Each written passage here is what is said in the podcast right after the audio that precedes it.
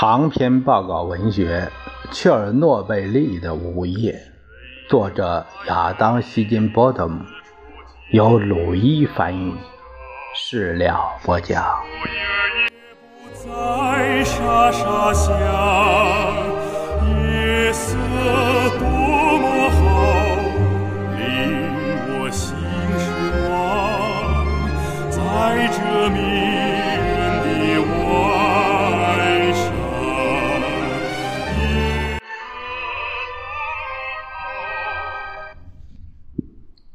星期六凌晨一点三十分，基辅。基辅南郊的孔恰扎斯帕 （Concha Zaspa） 清幽纷郁的松林里，藏着许多国家分配给党内高官和各部部长的别墅。尽管各种舒适的设施一应俱全，维塔利·斯克利亚罗夫却无法入睡。这位乌克兰共和国的能源与电气化部长在床上翻来覆去，眼睁睁地看着午夜来了又去。星期五的晚上变成了星期六的凌晨。一点三十分，电话响起时，他正绝望地盯着天花板。这是值守在基辅办公室中、负责监控共和国内部电力分配的乌克兰电网中央调度员打来的。调度员午夜来电，意味着由众多发电站、高压电线织成的庞大乌克兰电网中某个地方。出了严重的岔子。有那么一刻，斯克利亚罗夫希望，不管这次出了什么事，只要没有伤亡就好。五十岁的斯克利亚罗夫一辈子都在与权力打交道。他花了十六年才从卢甘斯克煤电厂低级技术员的位置爬到了发电站。站长的职位上，但在那之后，他一路高升，当上了基辅电力委员会的总工程师，最后又升任能源部长。他一辈子追随共产主义，因为工作之故，有机会到苏联境外的许多地方访问，也因此频频与特殊服务部门克格勃人打交道。对铁幕之外真实生活的惊鸿一瞥，只是让斯克利亚罗夫变得一发犬儒主义，而自己作为在册干部在官僚系统内的升迁，也令他在与雷区重重的党派政治打交道时格外小心翼翼。尽管乌克兰核电厂的员工们。仍需要向莫斯科直接汇报，但他们所发出的电却在斯克里亚罗夫的管辖范围内。还是能源部副部长的时候，他曾经参与了切尔诺贝利核电站第一座反应堆的决策实施。现在则与苏联秘密核机构的负责人亚历山德罗夫。和斯拉夫斯基直接打交道，他一直对核电站的各种问题知情，包括1982年9月1号机组的熔毁事故。即便是在传统发电站中，斯克里亚罗夫也在漫长的职业生涯中见识过频多事故：电线杆倒塌、全面停电、电缆、油田起火。他的手下曾因此重伤残废，甚至死亡。根据调度员的汇报，发生在切尔诺贝利的这一连串突发事故，听起来要比斯克利亚罗夫以前经过的情况都严重的多。切尔诺贝利核电厂发生了一系列操作的故障。调度员说：“四号机组在凌晨一点二十分停堆了。我们收到电站起火的消息，火势蔓延到了主大厅和四号机组涡轮大厅以外。我们与电厂失去了联系。”斯克里亚罗夫马上打电话给乌克兰总理亚历山大·利亚什科，听到消息后，告诉斯克里亚罗夫立即将情况上报。并致电乌克兰社会主义共和国共产党第一书记、身为乌克兰共和国领导人和苏联中央政治局常委的弗拉基米尔·谢尔比茨基，是强硬派的党内高官，六十八岁，勃列日涅夫的政治密友，对戈尔巴乔夫搞的那一套改革措施完全没有兴趣。谢尔贝茨基之前下过指示，周末不要打扰他。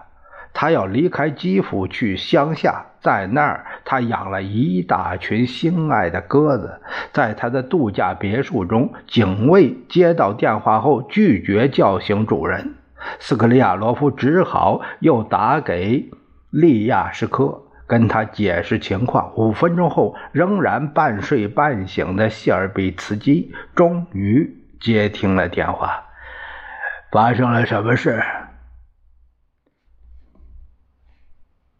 爆炸发生后不到三十分钟，第一波紧急电话就打到了莫斯科的苏联各部委、苏联能源部、卫生部第三局、国防部中央指挥中心的机密高频电话线纷纷响起。这个中央集权国家的众多触须开始慢慢做出反应。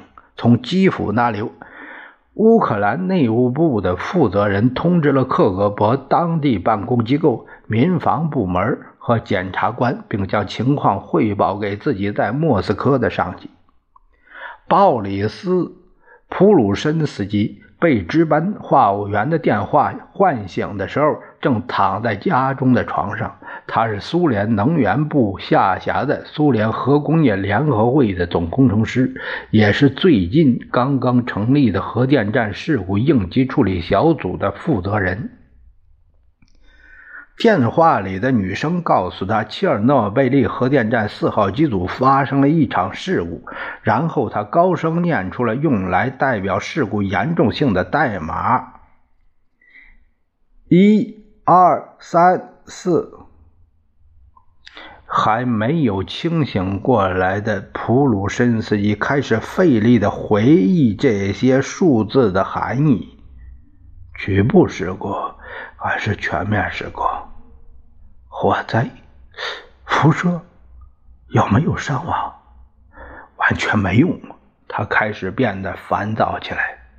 用正常话告诉我，发生了什么事？这时候是凌晨。一点五十分，凌晨两点二十分，来自国防部中央指挥中心的一个电话，唤醒了苏军总参谋长谢尔盖·阿赫罗梅耶夫元帅。切尔诺贝利核电厂发生了一起爆炸，放射性核素可能进入了大气，但没人知道确切情况。阿赫罗梅耶夫告诉值班军官收集更多信息，并召集总参谋长会议。等到元帅一小时后抵达总参谋部时，仍没有新的细节汇报上来。尽管如此，阿哈罗梅耶夫依然开始下达命令。苏联民防军是苏联武装力量中负责在自然灾害。核战争和化学打击中保护平民的分支部队，其负责人此时正在乌克兰西部的利沃夫开会。元帅通过电话找到他，下令要求马上调动民防军机动辐射侦察小分队。他还向驻扎在伏尔加河东岸、专门处理放射性污染的苏军特别部队发出警告。安排将人员和设备空运到切尔诺贝利。苏联民防军副总指挥鲍里斯·伊万诺夫上将离开莫斯科前往指挥行动时，他以为自己只是去处理发生在切尔诺贝利电厂天然气储藏系统的一场爆炸，以及四号机组的火灾。他计划按照既定的核电站事故处理方案部署军队，保护工人和附近的居民。毕竟，他的手下是为应对这种情况而特别训练出来的。鲍里斯·普鲁申斯基聆听着值班员解码事故报告，这是一次可能。最大级别的紧急事故看起来恐怕是全面辐射事故，而且发生了火灾和爆炸。他让话务员直接连线核电厂。十分钟后，一个当班的主管从切尔诺贝利给他回电，但无法提供任何细节。技术人员说，反应堆已经停堆，冷却水也在被输送到堆芯那里去。还没有任何关于伤亡人数的报告。他一边打着电话，一边试着用内部通话系统联系四号机组，然而没有任何回应。普鲁申斯基挂了电话，马上下令召集核电站事故应急处理小组的十八名组员开会。这还是这个小组成立后第一次会议。随后，他给好朋友物理学家格奥尔基。科尔钦斯基打了电话。科尔钦斯基曾在切尔诺贝利当过三年副总工程师，十分了解电厂和员工的情况。他如今在莫斯科担任共产党中央委员会的核电高级顾问。普鲁申斯基告诉他，电厂发生了一起事故，细节还不清楚。发生了一起爆炸，四号机组着火了。科尔钦斯基随后给他的顶头上司、党内负责核工业的弗拉基米尔·马林打了电话，他们达成一致意见，应当尽快在中央委员会内部成立党的分管小组。科尔沁斯基叫了一辆车，穿戴整齐，收拾好一个小行李，动身前往苏联核工业联合会办公室。他到那里时，主管已经坐在了办公桌前，一名克格勃官员静静地坐在角落里。当核电站事故应急处理小组的成员从分布在莫斯科四处的家中赶到的时候，他们已经制定好了与各部委。中型机械制造部、卫生部负责监控整个苏联境内天气环境的水文气象国家部委会共同应对事故的方案。与此同时，他们又一次尝试着与切尔诺贝利原子能电站的现场负责人联系，依然没有回应。凌晨三点。弗拉基米尔·马林仍在家中，电话第二次响起来。这次是维克托·布留哈诺夫本人从核电厂下方的掩体打来。厂长承认错误，说电站发生了一起严重的事故，但他向上司保证，反应堆本身安然无恙。